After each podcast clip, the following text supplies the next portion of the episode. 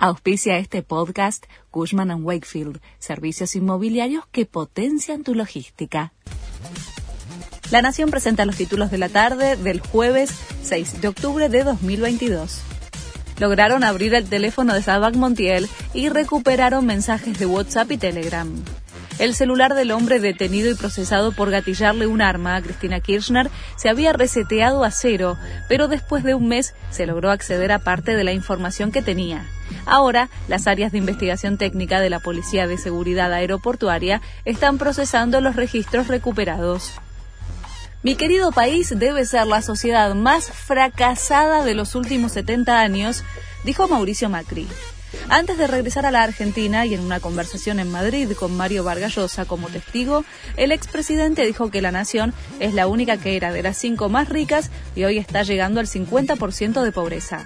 El año que viene el país, que tal vez fue el que inventó el populismo con Evita y Perón, sea el primero en sacárselo de encima, afirmó el exmandatario. Tiros en la Universidad de La Plata. Dos presos fueron a rendir un examen en la sede de la Facultad de Humanidades.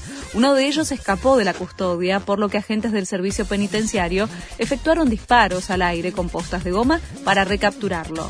Al momento del hecho, la casa de estudios estaba repleta de alumnos y profesores, pero nadie salió herido. Juana Viale se cortó el pelo en apoyo a las mujeres de Irán. La actriz se sumó al reclamo de varias figuras internacionales para respaldar la lucha de las iraníes tras la muerte de una joven luego de ser arrestada por no taparse correctamente la cabeza con el velo. Por la libertad, dice el posteo que publicó la nieta de Mirta Legrand en sus redes. Termina la fecha 23 del torneo de la liga. Boca, que tiene 42 puntos, enfrenta a Gimnasia en La Plata desde las 21 y 30 y puede quedar como único líder del torneo si consigue una victoria. Además, a las 7, Lanús recibe a Argentinos, mientras que Huracán enfrenta a Talleres a la misma hora. Este fue el resumen de Noticias de la Nación.